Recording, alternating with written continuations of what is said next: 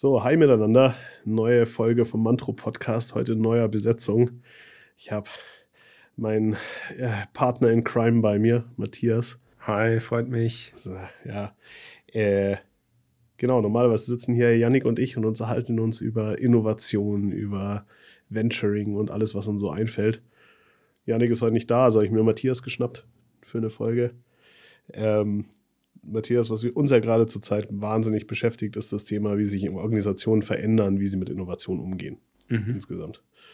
Du machst es ja schon ein paar Tage. Ich habe gehört, du hast darüber promoviert, also das gemacht, was ich nie gemacht habe, so einen Studienabschluss und so bis zum Ende und echt drüber nachgedacht und Dinge gelesen. Aber für uns ist das Thema ja ganz stark dieses ja, Target Operating Model, was dahinter steckt, wie kriegt man, wie kriegt man Innovation adaptiert. Genau, genau. Und das Wichtigste ist eben die Frage, sich zu stellen am Anfang, wo komme ich mit meiner Strategie und wie setze ich mich auch ähm, intern organisatorisch auf, um meine Ziele, die ich in der Strategie definiert habe, zu erreichen. Was bedeutet das hinsichtlich der Ressourcen, der Kompetenzen und allem, was ich, was ich entwickeln möchte und auch muss. Ja.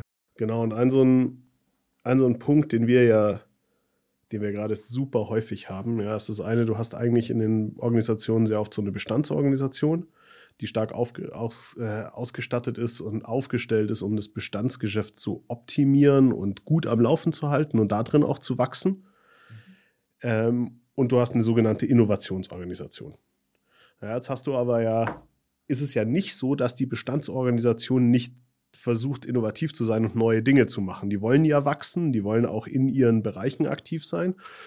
Und dann hast du noch so diese vermeintlich jungen Wilden, die diesen ganzen neuen Kram machen. Ja, und ähm, was, mir, was mir immer mehr auffällt, ist, wenn diese Innovationsabteilung so, so planlos in Anführungsstrichen vor sich hinläuft. Die haben einen geilen Prozess, ja, der stage gated sich so vor sich hin und so, das ist alles gut. Ähm, aber die haben kein klares Ziel, dann lernt die Bestandsorganisation eigentlich gar nichts für sich selbst. Ja, und was wir ja jetzt gerade so ein bisschen sehen und was wir in unseren Projekten ja auch machen, ist zu schauen, dass man diese Investmenthypothese, dass man dieses Ziel für Innovation ausbildet, A, damit die Innovation Sinn macht und eine Daseinsberechtigung im Unternehmen hat, aber auf der anderen Seite auch, dass die Bestandsorganisation sich transformieren kann. Genau, ich glaube, da müssen wir zwei Sachen differenzieren. Auf der einen Seite hast du ja die Bestandsorganisation, die ein Geschäftsfeld bearbeitet, um den aktuellen Core der Geschäftstätigkeit herum, also aktuelle Zielgruppen, Kundengruppen, aktuelle Produkte und wie sie positioniert sind. Und das muss sich ja weiterentwickeln. Das ist im Prinzip die Weiterentwicklung, Transformation des, des Cores. Ja. Auf der anderen Seite hast du alles drumherum, New Business, also Geschäftsfelder, in denen ich heute noch nicht aktiv bin, wo ich aber in der Zukunft aktiv sein kann und wo ich mir eine gewisse Position, eine gewisse Stellung im Markt erarbeiten und aufbauen möchte. Ja. Und ich glaube, Innovation geht in beide Richtungen, nämlich zum einen die Bestandsorganisation, die Bestandsgeschäftsfelder, den Core weiterzuentwickeln und auszubauen, auch dort neue Trends und so weiter aufzugreifen. Dafür brauche ich etwas, was viel näher am Bestand dran ist, wo der Bestand auch von lernen und sich weiterentwickeln kann und dann natürlich nebendran, wenn ich irgendwelche interessanten Geschäftsfelder identifiziere, wo ich mich reinentwickeln möchte, dass ich dann halt auch sage, das muss ich systematisch machen mit unterschiedlichen Produkten, mit unterschiedlichen Geschäftsmodellen, die in sich kohärent und zusammenhängend dann einfach ein Bild, ein Ziel ergeben. Ja, total. Ich meine, das ist ja im Prinzip ist das Ansoff. Ja, ja, also wenn du sagst neue Märkte, neue Produkte, also kompletter Greenfield-Ansatz. Alles andere ist eigentlich Brownfield, weil ich irgendwie meine Bestandsorganisation dorthin entwickeln muss. Mhm. Ich hatte jetzt äh, letzte Woche, ja, genau, letzte Woche ein total spannendes Gespräch, äh, Innovationsabteilung einer Bank, die ähm, gesagt haben, sie machen super viel. Ja, sind total aktiv da drin, aber also ich sag mal, den Betroffenen im Innovationsmanagement dort, die haben gesagt, ihnen fehlt der Nordstern. Sie wissen gar nicht, warum sie das eigentlich machen. Ja, und sie haben diese Mischung zwischen, ja, sie müssen eigentlich so ihre, ihre Core-Banking-Prozesse und Produkte weiterentwickeln und sie müssen nach dem komplett neuen Kram suchen. Und das machen so die gleichen Leute. Und es war für die total konfus. Ja. Das ist ja dieses traditionelle Problem von Ambidextrie dass du auf der einen Seite irgendwie schaust, dass das, was da ist, weiterzuentwickeln und besser zu machen und auf der anderen Seite aber auch neue Sachen auszuprobieren, was halt oftmals tatsächlich Organisationen auch überfordert. Ja. Und was halt unterschiedliche Rollen, Fähigkeiten und, und Prozesse auch erfordert. Ja, also deswegen vielleicht mal also provokante Frage, können das überhaupt die gleichen Leute tun oder müssen das komplett unterschiedliche Leute sein, die die eine Seite und die andere Seite bearbeiten? Guter Punkt, weil die, die einen sind einfach näher an den bestehenden Kunden, an den bestehenden Prozessen dran, um das weiterzumachen. Das ist auch ein Teil von Innovation, aber halt ein anderer Teil. Ja? Und das andere ist halt dieses wirklich Lernen, Erforschen, auch Identifizieren, diese frühen, frühen ähm, ähm, Signale aus Märkten auch aufzunehmen, zu entscheiden, wo möchte ich mich reinentwickeln, um eben der Strategie, also im C-Level, wirklich Impulse zu geben, zu sagen, hey, wir haben da was entdeckt, neue Tech, neuer Markt, da ist was am Kommen, sollen wir das noch weiter beobachten, wollen wir damals schon mal reintasten und wenn ja, wie, in welcher Form? Ja.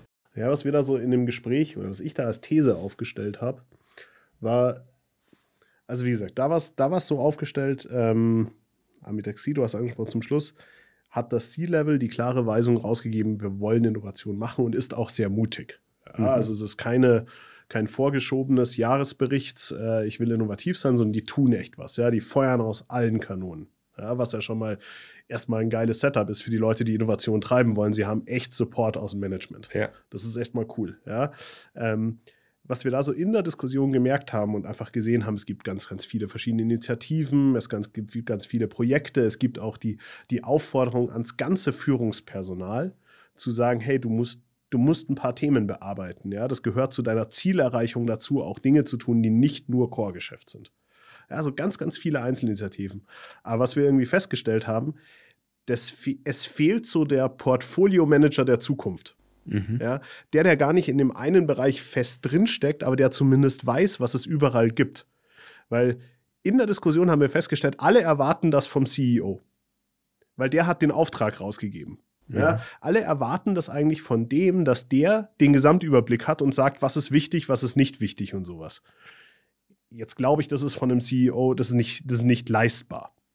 Ja, weil da sind so viele Aufgaben, die da drin sind, dass man nicht sagen kann, ich kenne jetzt jede einzelne Initiative, ich kenne jetzt jeden einzelnen Player, auch in meinem Unternehmen, natürlich in der Größe, das zu machen.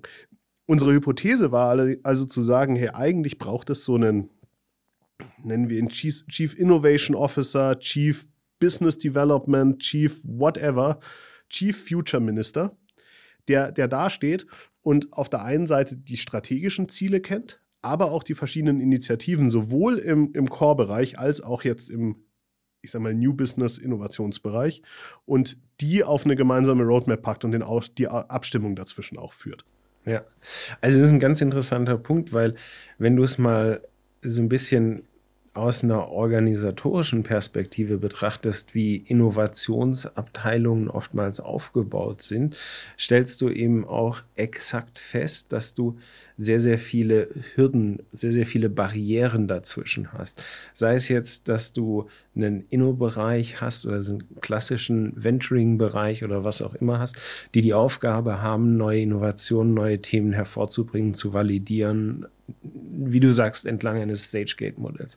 Dann hast du Corporate Venture Capital häufig ähm, als eine komplett auch organisatorisch oftmals separate Abteilung. Wenn du aber sagst, du möchtest dir einen gewissen Bereich aufbauen mit einer Investmenthypothese, wo drin du eine gewisse Marktposition in der Zukunft haben wirst, musst du eigentlich über diese organisatorischen Einheiten hinweg, also in einen Bereich investierst du in ein Startup, in dem nächsten Bereich schließt du eine strategische Partnerschaft im Business Development ab, im dritten Bereich baust du ein eigenes Venture, aber die müssen ja ineinander greifen, weil das für dich der Weg ist, um eine gewisse Marktposition in einem Markt der Zukunft auch zu erreichen. Ja. ja, und eine neue Identität des eigenen Unternehmens, weil du tust das ja eigentlich nicht, weil du sagst, du venturest gerne. Ja. Weißt du, du tust es ja nicht, weil du sagst, hey, mein Kernzweck ist jetzt neue Themen zu bearbeiten, sondern du bist halt immer noch eine Bank, du bist immer noch ein Automobilzulieferer, du bist immer noch ein, ein Hersteller von Feuerlöschern. Ja, und du suchst ja nach der nächsten Iteration deines Unternehmens. Ja, also dieser, dieser äh, Rückfluss. Und das Gefühl habe ich halt sehr oft, wenn du so Innovationsabteilungen anschaust, die haben vergessen, was eigentlich der Kern des, des bestehenden Unternehmens ist und dass der Auftrag ist, Version 3, 4, 5 des eigenen Unternehmens zu bauen, sondern es geht plötzlich ums, ums Venture bauen.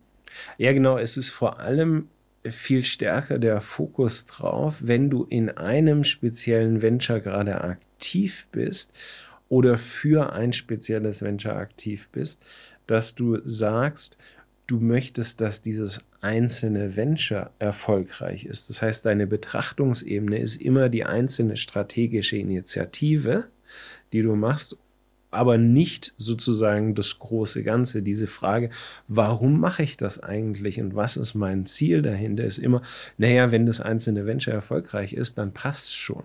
Ja? Aber ob es aus einer Portfolioperspektive, aus einer strategischen Perspektive in die richtige Richtung geht, ja? das ist oftmals, da ist ein Disconnect, kommunikativ, aber auch organisatorisch ja, zwischen den unterschiedlichen Einheiten.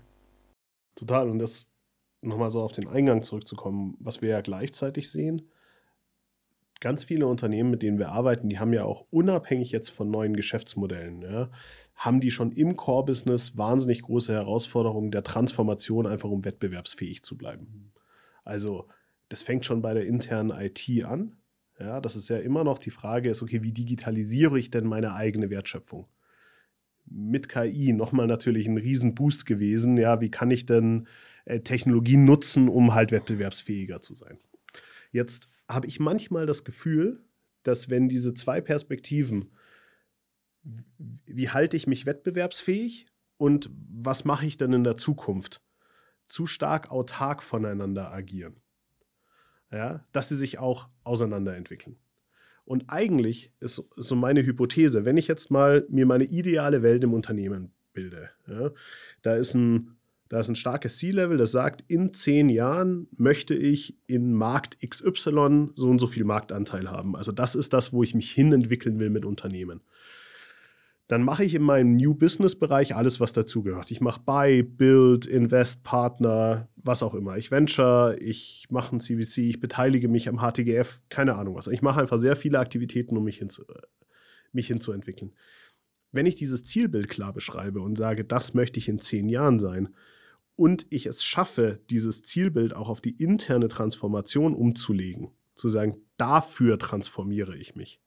Jetzt nicht, um kurzfristig 30 Prozent weniger Kosten zu haben durch die Einführung von IT, sondern um fähig zu sein, in ein paar Jahren diese Geschäftsmodelle wirklich zu betreiben, wirklich auch aktiv zu sein in diesem Markt. Ja, dass das eigentlich, eigentlich der spannendste Rückfluss wäre ja, der, wenn die zwei Aktivitäten entkoppelt sind, natürlich saumäßig schwierig ist, weil dann innoviert sich reaktiv so ein bisschen oder auf den Markt hin die Innovationsabteilung in die eine Richtung und transformativ schaue ich ganz kurz, wo kann ich denn welche Potenziale heben und wo kann ich das machen. Und dann passiert natürlich solche lustigen Dinge, wie wir es auch schon erlebt haben, dass wir auf die Reise geschickt werden mit einer neuen Geschäftsmodellentwicklung, wir was finden, wir merken, okay, das ist total geil. Und dann sagt uns der Kunde, ja, das ist total super, aber mein Core Financial System verträgt das gar nicht. Ich muss erst mal kurz Stopp machen bei der Innovation. Jetzt muss ich ein Jahr lang meine IT-Landschaft erneuern, damit ich überhaupt fähig bin, das zu tun. Weil es macht für uns auch wirtschaftlich keinen Sinn, das komplett getrennt von uns irgendwie voranzutreiben. Das muss ja unsere Zukunft sein. Und plötzlich hast du so eine ganz ganz schwierige Abhängigkeit davon, wo das eine das andere nicht fördert, sondern eher verhindert. Ja, ja. Du hast ja eigentlich intern Barrieren aufgebaut, weil du noch nicht die Fähigkeiten hast, um neues Geschäft oder neue Geschäftsmodelle at scale zu betreiben. Genau, weil du auch nicht zum Schluss, weil du nicht miteinander geredet hast und nicht wusstest, warum du dich vorbereiten sollst und auf was du dich eigentlich vorbereiten sollst. Ganz häufig hast du ja auch die Situation, dass du sagst, okay, ich transformiere mich vielleicht von einem hardwarelastigen Unternehmen oder von einem Maschinenbauer und will stärker fokussieren auf, keine Ahnung, Ersatzteilgeschäft, Servicegeschäft, whatsoever. Ja? Das heißt aber auch, dass du nicht nur technische Fähigkeiten brauchst und entwickeln musst, sondern du musst auch deine Organisation von einer Produktorganisation, von einer Sales-Organisation auf eine serviceorientierte Organisation umbauen. Das heißt, du brauchst plötzlich sehr, sehr viele Prozesse, die es dir erlauben, beispielsweise ein Software-as-a-Service-Geschäftsmodell aufzubauen und insbesondere über eine längere Laufzeit hinweg zu betreiben. Ja? Das heißt, du brauchst einen Customer Service Desk, du brauchst eine Automatisierung für Kundenanfragen, die da rankommen. Das heißt, du hast plötzlich Anforderungen, wo davor eigentlich der After-Sales-Service, der sehr, sehr stark produktlastig orientiert war, jetzt plötzlich Betriebsservice machen muss für irgendwelche Kundenanfragen, dass ein neuer Nutzer hinzukommt oder irgendwie was anderes verändert werden muss, wo die Organisation noch gar nicht darauf eingestellt ist. Oder du musst plötzlich eine Software-as-a-Service-Rechnung schreiben in einem Prozess, der dich nicht 10 Euro kosten darf, für eine 20 Euro Rechnung, die du monatlich rausschickst. Ja? Und solche Sachen, die musst du halt einfach frühzeitig mit denken und sagen, wo möchte ich eigentlich meine Organisation hinentwickeln, auch im Core? Welche Fähigkeiten brauche ich dafür? Welche Rollen brauche ich dafür? Welche Prozesse brauche ich dafür? Und das mit, also die Transformation, die Digitalisierung meiner Bestandsorganisation mit dem Zielbild meiner Innovation zu verheiraten, weil da kommt das neue Business, also mit welchen Produkten, Services will ich welche Märkte äh, adressieren, da kommt das her. Aber auf der anderen Seite muss ich natürlich die Fähigkeiten und die Prozesse meiner Bestandsorganisation so weit haben, dass du es halt auch möglich machen kannst. Total. Und jetzt kommt wieder so eine, es kommt wieder mal kurz der Venture-Dude. Ja, was ich natürlich immer sage, wenn wir, wenn wir losgerannt sind mit unseren Venture-Reisen, ja, und weißt du auch, und gerade aus dem Corporate-Umfeld, dann hieß es dann immer gleich so, ja, schreib mir mal einen Businessplan und schreib genau drauf, welches Personal braucht ihr denn wann. Und was haben wir gelernt? Ehrlich, in jedem Venture haben wir nach einem Jahr mal ungefähr das erste sinnvolle Organigramm malen können. Weil das ist ja das Spannende am, am, Greenfield und am Loslegen. Ja, du gehst dort rein mit einer Hypothese, die wird dir garantiert ein paar Mal über den Haufen geworfen und das ist auch das, was du, was organisatorisch passiert. Alles, was du dir am Anfang ausdenkst, so sieht mein Customer Support aus, so funktioniert mein Sales, das brauche ich in meiner Entwicklungsabteilung, das hier ist meine Organisationsstruktur und sowas. Das wird ein paar Mal über den Haufen geworfen und das gehört dazu. Mhm was wir ja beide gerade skizziert haben, zu sagen, die Innovation liefert mir das Zielbild für die, für die Transformation der Organisation. Äh, ich glaube, das ist die spannende Herausforderung, weil du am Anfang ja super viel Variabilität in diesem Zielbild drin hast. Das verändert sich aus der Geschäftsmodellentwicklung. Du hast aber trotzdem das Bedürfnis, ein klares Zielbild in der, in der Transformation zu haben, weil du willst ja wissen, okay, jetzt muss ich investieren, damit ich mir ein, ein Customer Success aufbaue bei mir. Mhm. Wie sieht denn das aus? Ja. Und ich glaube, das ist so eine, das ist eine spannende Herausforderung, für die habe ich auch keine Lösung, ja, aber ich glaube, irgendwo mh, hm, ist es halt die, die Aufgabe auch der Innovation, die Transformation stärker im Auge zu haben, als es bisher gelebt wird. Weil ich habe so in den letzten Jahren das Gefühl, der Trend ist, die Innovation wird auf die Reise geschickt und ihnen wird gesagt, sei so autark wie möglich. Ja, denk so out of the box, wie du nur kannst. Lass dich nicht vom Alten Der klassische hindern. Design Thinking Ansatz. Exakt. Frag mal die Kunden lustig. Ja. Genau, genau. Renn nach vorne. Und irgendwie glaube ich, dass die der oder die Innovationsverantwortliche eigentlich auch die Aufgabe des Übersetzers in die Kernorganisation haben muss. Viel stärker, als es heute der Fall ist. Ja? Und auch das wirkt auf mich erstmal total logisch, denn es ist doch eigentlich so, dass die, die Kernorganisation bezahlt Innovation. Entweder über die PL oder aus der Bilanz. Aber ultimativ die Gewinne und die Erfolge der Kernorganisation finanzieren die Zukunft. Mhm. Ja? Denn dann muss es doch eigentlich so sein, dass der oder die Innovationsverantwortliche ja das auch der Kernorganisation verkaufen muss. Ja, und dieses Thema Customer Centricity, du hast es gerade im Design Thinking angesprochen. Der eigentliche Kunde ist ja gar nicht der Endkunde. der eigentliche Kunde der Innovation ist die Kernorganisation, ist der Shareholder, ist sonst, weil ich muss ja, ich muss ja dem Shareholder erzählen, warum er Kohle auf mich werfen soll, vermutlich ein paar Jahre, bis das Ding Gewinne abwirft, weil so ist Innovation halt einfach. Ja, also muss ich doch eigentlich auch als Innovationsverantwortlicher oder Innovationsverantwortliche dastehen und die ganze Zeit Sales in die Kernorganisation machen und denen erklären, warum ich ihnen gerade helfe. Das heißt aber auch, also es hat ja ein paar Konsequenzen, diese Hypothese. Das heißt auch, dass du viel stärker nicht nur Product Pitches machen musst innerhalb dieses Stage-Gate Funnels, sondern du musst viel stärker auch überlegen, was bedeutet meine Innovation eigentlich für die Kernorganisation jenseits von, ja, wir müssen jetzt fünf Jahre investieren und dann kriegen wir einen wahnsinnig geilen Hockeystick dabei raus und das Ding ist einfach super erfolgreich, ähm, auch wenn es komplett losgelöst von meinem bisherigen Markt, von meiner Kernorganisation ist. Also das musst du, also muss dann auch die Herangehensweise, wie komme ich an Budget, wie treffe ich Budgetentscheidungen bei den einzelnen Ventures, musst du ja auch überarbeiten damit. Total, glaube ich dran, ja. Und ich, ähm, nochmal, ich habe da keine Lösung, aber das ist die Herausforderung, glaube ich, die gerade so, so deutlich sichtbar wird. Weil in Zeiten von Wachstum ja, hat jeder Spielgeld. Mhm du, du, lässt, du lässt halt einfach nach vorne laufen, ja. Und wir alle, wir Pseudo-Corporate-Innovatoren haben uns natürlich darin wohlgefühlt, auch so ein bisschen drüber zu lachen, ja, wie langsam die Kernorganisation ist und mal wieder zu seufzen, auch, auch mit unseren Ansprechpartnern in den Corporates natürlich zusammen, bist du da gesessen, so, oh ja, und es bewegen die sich schon wieder nicht, ja, und jetzt kommt, jetzt kommt hier der Betriebsrat und hat ein Problem. Hm. Ja. Aber eigentlich ist das ja total arrogant. Also eigentlich ist es so, du, du nutzt die Situation aus, dass du gerade keine Grenzen hast und machst dich über die lustig, die Grenzen haben. So ein Stückchen, ja. Das ist. Und ich frage mich halt, okay, wie, wie kriegst du das besser hin, ja? Und wer ist dann zum Schluss auch die Person, die diesen Brückenschlag machen muss? Denn, wie gesagt, ich sehe es in einigen Organisationen, dass das vom CEO, vom Eigentümer irgendwie erwartet wird. Mhm ich glaube nur, auf Deutsch hat er genug Scheiße am Dampfen gerade. Ja, mit, dann hast du Lieferkettenprobleme, du hast irgendwie Gewinneinbrüche, du hast eine Hochzinsphase und sonst was, ja.